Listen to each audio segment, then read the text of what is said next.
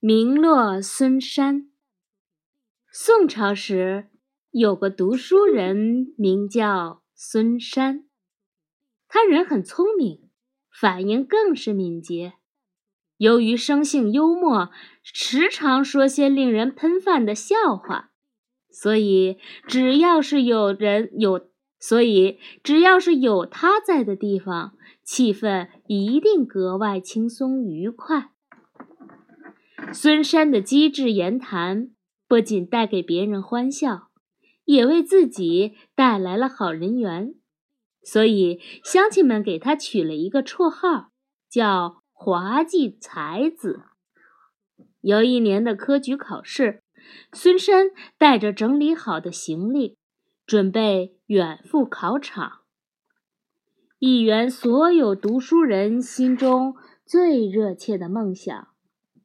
求得功名，风光的返乡。一个同乡的儿子恰好也要参加考试，便跟着孙山一同前往。封建时代的科举竞争十分激烈，在几轮比试后，榜上公布了考取者的名单。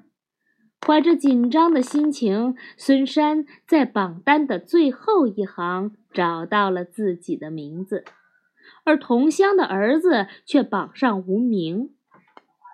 孙山非常开心，立刻整装备马返回家乡。同乡得到消息，立马前来向孙山打听儿子的消息。为人风趣的孙山便拐弯抹角地回答。借名近处是孙，借名近处是孙山，贤郎更在孙山外。